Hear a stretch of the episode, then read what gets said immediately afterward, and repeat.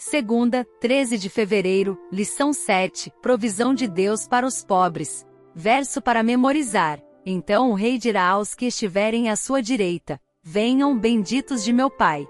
Venham herdar o reino que está preparado para vocês desde a fundação do mundo. Mateus, capítulo 25, versículo 34. Os escritores da Bíblia incluíam muitas das prescrições de Deus em favor dos pobres, estrangeiros, viúvas e órfãos. Temos registros disso em diversos escritos desde o Monte Sinai.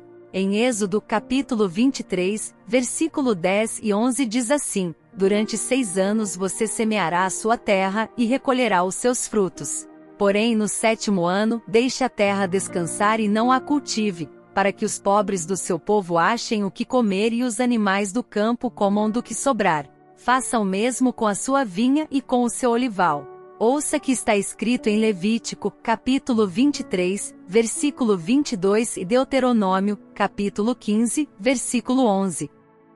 Quando fizerem a colheita da sua terra, não colham até as extremidades da sua lavoura, nem ajuntem as espigas caídas da sua colheita.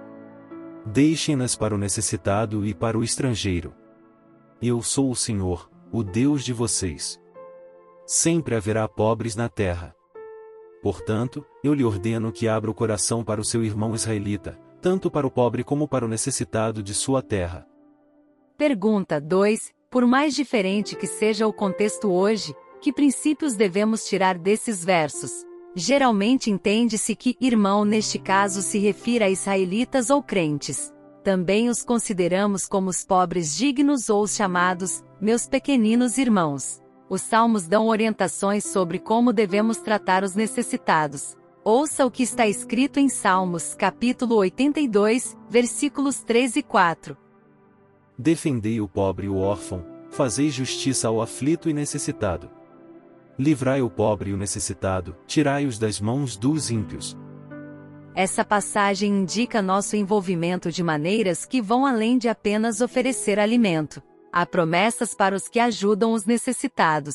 Quem dá aos pobres não passará necessidade. Provérbios, capítulo 28, versículo 27. O rei que julga os pobres segundo a verdade firmará o seu trono para sempre. Provérbios, capítulo 29, versículo 14. E o rei Davi observou: Bem-aventurado é aquele que ajuda os necessitados. O Senhor o livra no dia do mal. Salmos, capítulo 41, versículo 1.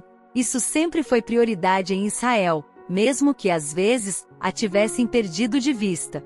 Em contraste, mesmo nos tempos mais modernos, particularmente na Inglaterra, sob o impacto do que foi conhecido como darwinismo social, muitos pensaram que não só não havia imperativo moral para ajudar os pobres, mas que fosse, de fato, errado fazê-lo.